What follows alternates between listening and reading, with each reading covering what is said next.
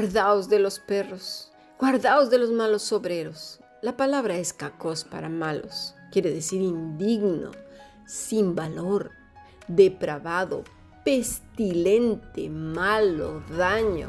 ¿Mm? Y no pestilente en cuanto a perfume, porque les dan tanto dinero que son capaces de comprarse el mejor perfume del mundo. Y me acuerdo cuando fui a Italia, me metí a una tienda de esas que decían perfumes eh, eh, artesanales. Y yo dije, bueno, pues ser perfumes naturales, pues a lo mejor son un poco más baratos porque están hechos ahí mismo. Total que por un frasquito pequeñito le dije yo, oiga, perdone, ¿cuánto cuesta este frasquito? Cuando me dijo el precio casi me voy de espaldas. Me dijo que costaba 500 euros. Bueno, ni tú ni yo nos podemos comprar un perfume de esos.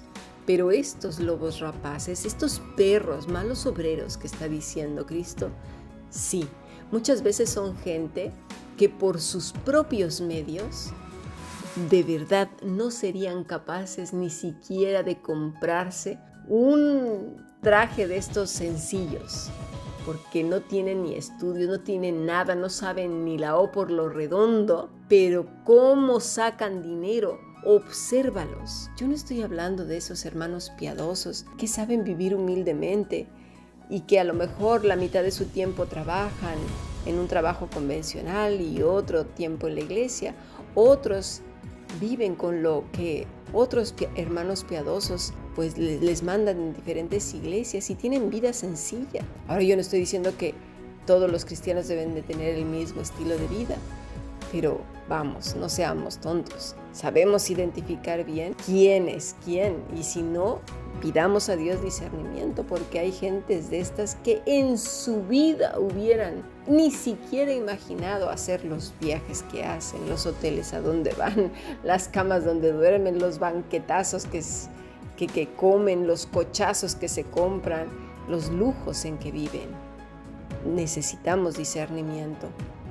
Vamos a ver un ejemplo de cómo actuó Jesús, cómo, cómo nos dice que debemos actuar ante las inconvenientes de la vida, ¿sí? Vamos a suponer que han pillado a alguien en un chisme, en rumores, o que no ha pagado su deuda, o rompió lo que le prestaron. ¿Qué haría Jesús? Vamos a Lucas 17 desde el versículo 1. Dijo Jesús a sus discípulos, imposible es que no vengan tropiezos mas ay de aquel por quien, por quien vienen. Mejor le fuera que se atase al cuello una piedra de molino y se le arrojase al mar, que hace tropezar a uno de estos pequeñitos. Mirad por vosotros mismos. Si tu hermano pecare contra ti, repréndele, y si se arrepintiere, perdónale. Y si siete veces al día pecare contra ti, y siete veces al día volviere a ti diciendo, me arrepiento, perdónale. Muy bien, Vamos a ver qué es lo que está diciendo aquí Jesús. Lo primero e importante, y leamos con cuidado, es imposible es que no vengan tropiezos. Mientras estemos en este mundo, vendrán problemas. Las personas somos imperfectas y erramos, pero he aquí la sabiduría. Por un lado nos está diciendo el Señor que siempre van a venir tropiezos, es decir, los falsos profetas los falsos maestros, los falsos predicadores, los falsos cristianos, los vamos a tener siempre, siempre, siempre, siempre. Imposible es que no vengan tropiezos. Mientras estemos en este mundo, vendrán problemas. Las personas somos imperfectas y erramos. Pero aquí la sabiduría, pues, cuando des algo, mejor dalo por perdido, porque si no, te amargarás por mucho tiempo. Y esto es en cuanto al ejemplo que di al principio, ¿eh? de que cuando prestes algo, que alguien se llevó algo, etcétera, etcétera. Tenemos que tener en claro que nosotros no controlamos a las personas. Mira, hay quienes piensan que por ser cristiano todo es gratis y que tienes que regalarlo todo, tus servicios, todo, todo es gratis. Tu casa, todo lo que tienes es gratis. Así que toman de lo tuyo o de lo de otro y se lo quedan se toman también atribuciones que no les corresponden y así una serie de abusos de confianza que van en una lista ininterminable. Muchos ignoran, por cierto y a propósito, Éxodo 22, 14 al 15, que dice así, pero si alguno hubiere tomado prestada bestia de su prójimo, esto puede ser cualquier cosa, y fuere estropeada o muerta, estando ausente su dueño deberá pagarla Si el dueño estaba presente, no la pagará. Si era alquilada, recibirá el dueño el alquiler. El Señor nos habla mucho de estas cosas. El Salmo 37, 21 dice, el impío toma prestado y no paga, mas el justo tiene misericordia y da. Así que ya sabemos cómo se porta cada quien. Cuando des algo, entonces considera que lo darás y no volverá. Eso te hará pensar si te desprendes de eso o no. O calculas la cantidad de cosas, dinero o prendas que darás para que no perjudiques a los tuyos y tampoco tu paz. Por otro lado, en cuanto a los chismes, no reveles tus secretos a cualquiera. Mm, si no esa persona no es sabio, prudente, piadoso, ¿qué haces? Necesitas vigilar pues que a la persona a la que vas a hablar pues sea sabio, prudente, piadoso y que su vida dé muestras de que Cristo es más y él menos. El Salmo 118, versículo 8 al 9 dice así: Mejor es confiar en Jehová que confiar en el hombre. Mejor es confiar en Jehová que confiar en príncipes. Miqueas 7, versículos 5 al 7 dice así: No creas en amigo, ni confíes en príncipe. De la que duerme a tu lado, cuídate. No abras tu boca, porque el hijo deshonra al padre, la hija se levanta contra la madre, la nuera contra su suegra, y los enemigos del hombre son los de su casa. Mas yo a Jehová miraré, esperaré al Dios de mi salvación. El Dios mío me oirá. Y con esto estamos diciendo que a veces ponemos a las personas en un lugar muy semejante al de Dios. Y sabes una cosa, ese lugar nadie lo puede tomar. El único que es digno de toda confianza es Dios mismo, es Cristo. Por eso luego nos vienen sendas desilusiones, porque ponemos a las personas en un pedestal y somos injustos aún con ellos, porque no merecen ese lugar, porque solo lo merece Dios. Nosotros, todos, somos simplemente humanos. Así pues, tenemos que ser listos y menos ingenuos. No por la boca endulzada llena de versículos necesariamente tiene que ser un hijo de Dios. Cristo fue muy claro, no ignoremos su mandato. Por los frutos, nosotros y los otros seremos conocidos. Así pues, si somos sabios al vivir, vendrán tropiezos, pero serán los menos. Y añade Jesús, más ay de aquel por quien vienen los tropiezos.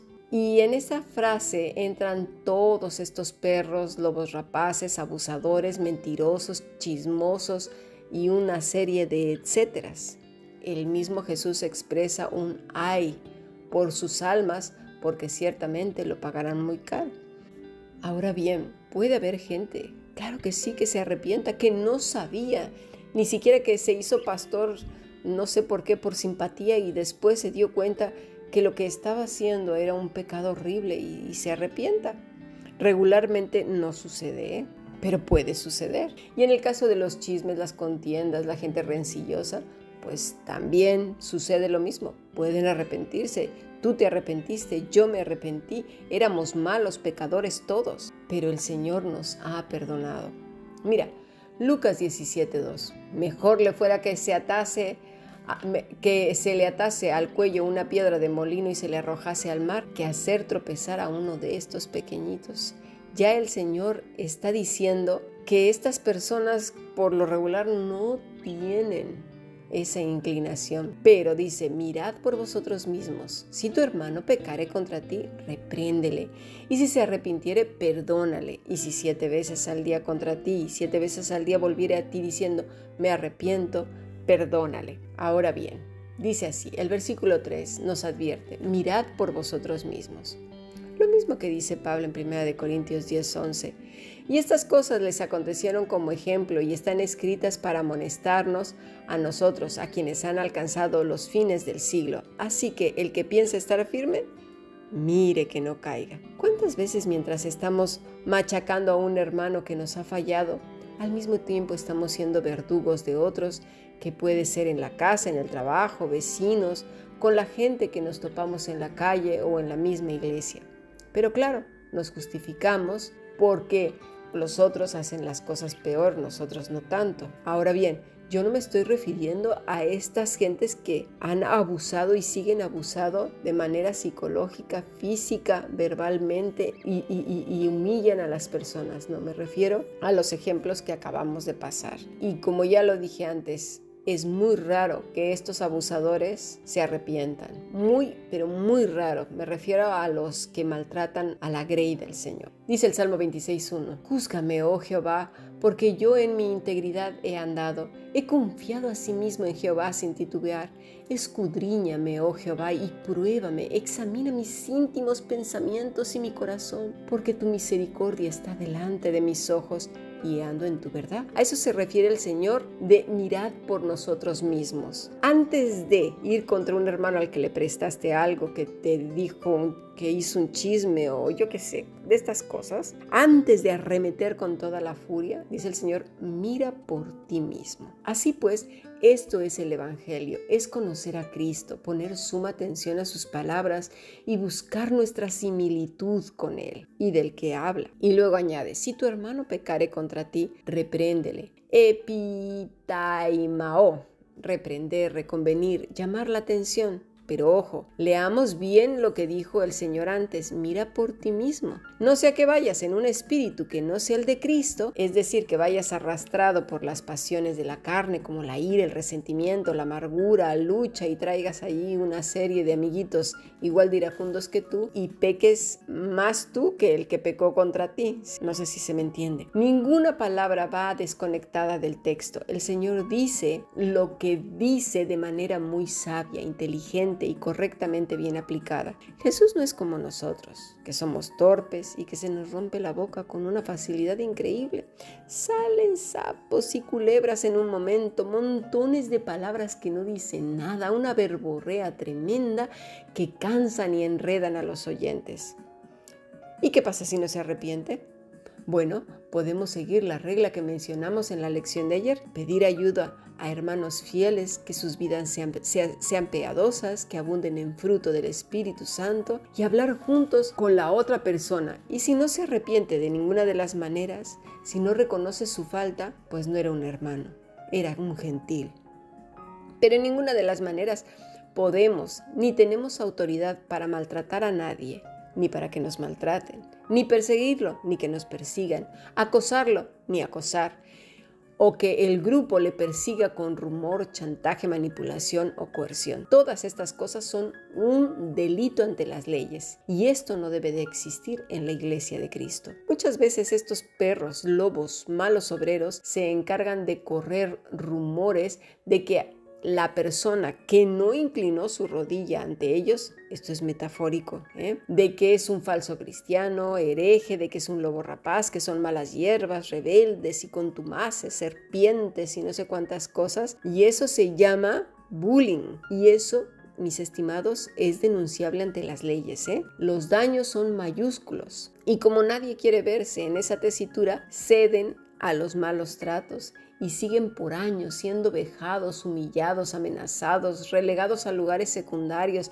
supuestamente disciplinados, chantajeados para que hagan trabajos forzosos a pesar de ellos mismos, les sacan dinero, les aplican la ley del hielo, es decir, nadie les habla, y un sinfín de malos tratos. Sin duda estamos en los últimos tiempos, y estas atrocidades aumentarán por todo el mundo. Siempre ten en cuenta que el remanente es pequeño y ese remanente buscará siempre glorificar a Dios, a Cristo y estar en Cristo. Por lo tanto, abundarán muchísimo las malas eh, grupos cristianos. Esto, esto es fraude. Esta gente mala, perro, lobos rapaces, mucho, muchísimo, las falsas enseñanzas. Y nuestro trabajo como hijos e hijas de Dios es precisamente que el Espíritu Santo nos dé testimonio de que otro cristiano es cristiano, es decir, identificarlos. Y ahí reunirnos y glorificar al Señor juntos.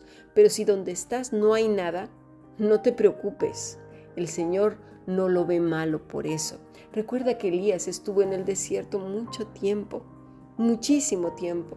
La mayoría de los profetas estuvieron en las montañas, en cuevas, Baldo, un precioso hermano cristiano, comenzó él solito, él solito, de ahí surgieron los valdenses. No nos preocupemos, no nos dejemos arrastrar por esos chantajes que dicen, te sales de la cobertura. Jesús no chantajeaba a nadie para que le obedecieran. Mira, vamos a ver un último ejemplo para que nos quede claro. Mateo 26. Y tomando a Pedro y a los hijos de Zebedeo, comenzó a entristecerse y a angustiarse en gran manera. Entonces Jesús les dijo, mi alma está muy triste hasta la muerte, quedaos aquí y velad conmigo. Yendo un poco adelante se postró sobre su rostro orando y diciendo, Padre mío, si es posible pase de mí esta copa, pero no sea como yo quiero, sino como tú. Vino luego a sus discípulos y los halló durmiendo y dijo a Pedro, Así que no habéis podido velar conmigo una hora. Velad y orad para que no entréis en tentación. El espíritu a la verdad está dispuesto, pero la carne es débil. Y así sigue. Se va otra vez, les dice que oren, regresa y se quedan dormidos, etcétera, etcétera, hasta el versículo 46 cuando les dice, levantaos, vamos, ved, se acerca el que me entrega. El análisis es este, ¿en qué momento Jesús se enfada? Porque no estaban orando, los humilla o los chantajea, ¿acaso los castigó? Los, disciplinó poniéndolos aparte o les exhibió públicamente para que pidieran perdón? ¿Verdad que no? Por el contrario, es paciente, amoroso, misericordioso. ¿En qué momento les dijo, mira, te advertí tres veces, ¿eh?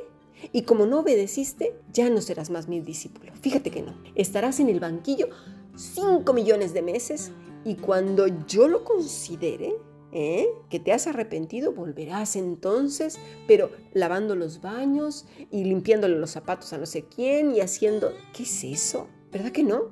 Así pues, quienes no se parecen al Maestro no son ni pastores, ni siervos, ni discípulos, ni pámpanos, ni hijos, ni nada. Son lobos rapaces y perros que destrozan y azotan a las ovejas compradas con la sangre de Cristo. Filipenses 3, versículo 2 en la parte B dice, así que guardaos de los mutiladores del cuerpo. Mutiladores se usa como un juego de palabras. Lo utiliza el apóstol mediante una paranomasia. Esta palabra paranomasia pertenece al grupo de las figuras de dicción.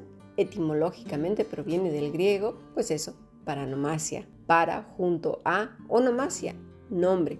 Por ejemplo, eh, paranomasia, eh, voy a decir una. Entre cansado y cansado solo hay una letra de diferencia. Bueno, pues esto es lo que estaba diciendo con guardaos de los mutiladores del cuerpo. Es una expresión despreciativa de la circuncisión judía con su influencia judaizante en la iglesia. Lo que para nosotros son los religiosos de hoy, los judaizantes, los legalistas, los fariseos, los que a todo le dan un sentido religioso de lo que ellos consideran según su cultura, tradición, crianza y contexto familiar y religioso.